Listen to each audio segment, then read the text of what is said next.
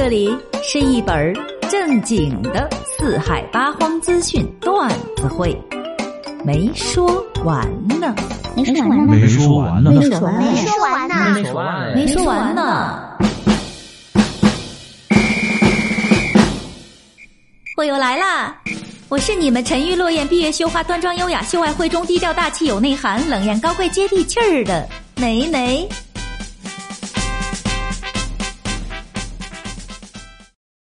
你们平时都怎么上班啊？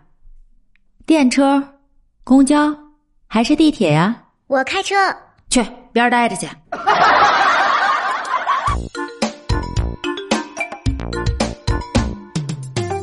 这个地铁是上班族最重要的交通工具之一，没有空位置啊，那是常有的事儿。前不久，在上海有一位七十九岁的老人就婉拒了小伙地铁让座，获得了众多网友的好评。这两天呢，还是上海的地铁，却是一个老人要抢女子的座位。上海地铁二号线的一个老人和一名年轻的女子因为座位的问题发生了争执。当时的这个女子说：“啊，当时这老人上来的时候，车厢里是有空座位的。然而呢，这个老人不愿意去坐，而是直接要求他给让座，语气呢还非常的凶。刚刚说有座位的是你自己不对。上来一个大爷让我来给他让位，突然间坐到了我的腿上，然后他就坐在了旁边。你家里也老的，你屁股也老的，你要死的！我死完了。看着这个事，最后骂骂咧咧，还说了几句，大概意思就是说你脑子坏掉了。旁边啊也坐了一个大爷，看不下去了，就让出来一个座位。然而这个老人就是不坐，非要坐这个女子的座位。可能因为是这个女子坐的是爱心座位吧，在女子拒绝让座后呢，他更是强行的坐到了女子的腿上。这女子一下子被这个猝不及防的举动给吓坏了，就赶紧的起身离开，也没有及时拍照留下证据。但是呢，可以想象得到那是怎么样一副辣眼睛的画面。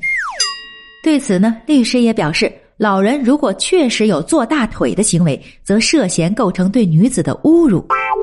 哎，我记得去年也有一个类似的案例，在公交车上，也是一个老头坐人家小姑娘腿上了。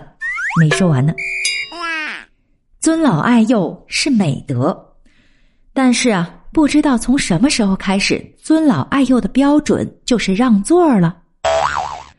有网友也说了啊，都是乘客，都买了票。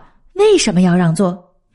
我上了一天班，我的腰都快折了。我太难了，站不住可以别挤地铁呀，打车肯定没人跟你抢。看你这架势，也不像站不住的呀。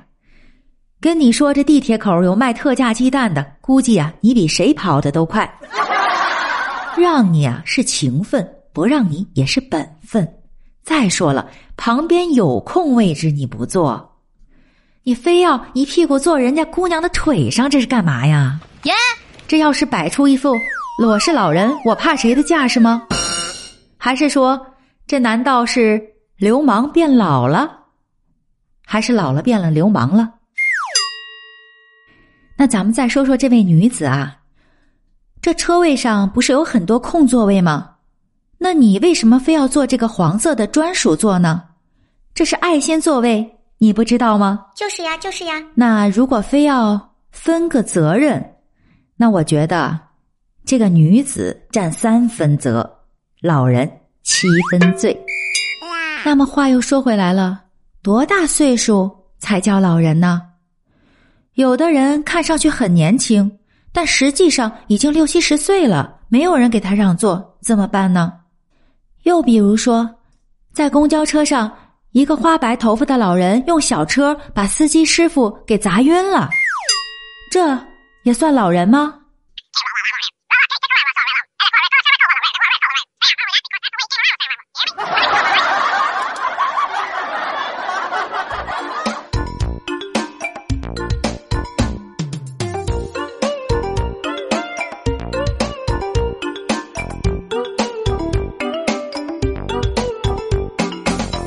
好啦，咱说完地铁，再说说自行车啊。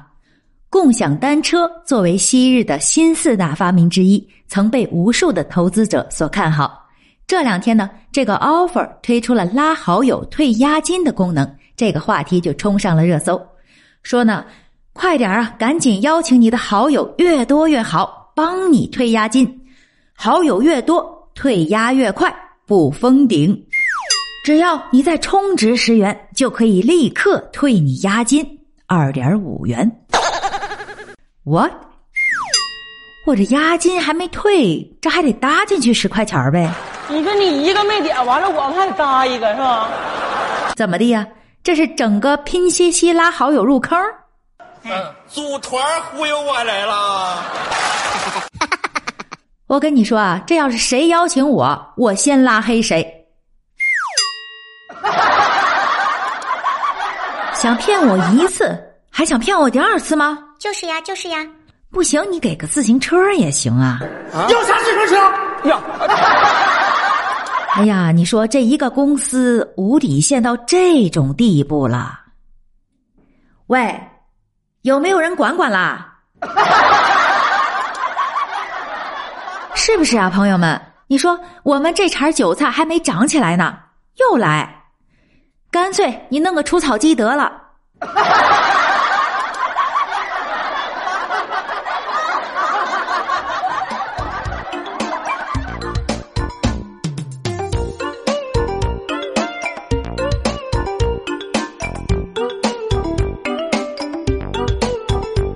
中国近代的四代画家：齐白石画虾，徐悲鸿画马，张大千画虎。你老板。画饼，画的饼不知道你能不能吃到啊？这摸鱼是摸了不少吧？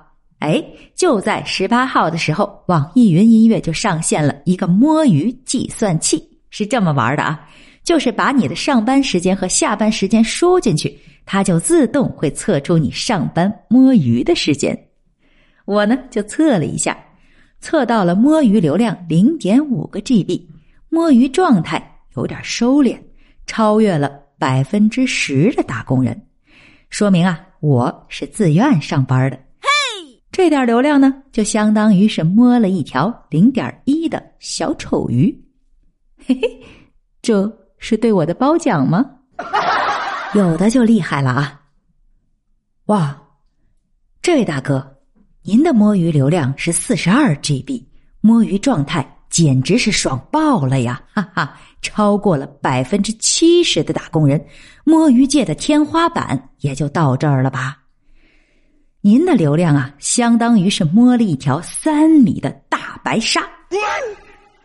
哎呀，再来看看更厉害的啊！有个人就摸了二百五十个 GB 的流量，这个摸鱼状态呀，可谓是已经超出了认知，超越了百分之九十九点九九的打工人。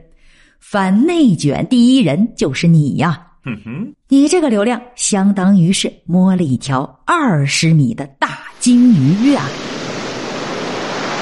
但是同时呢，这网易云也提醒了大家：摸鱼虽好，可不要贪摸哦。哎，你的摸鱼软件是什么呢？你又摸出了一条什么鱼呢？没说完呢，我们下次再说啦。走了。摸鱼去了。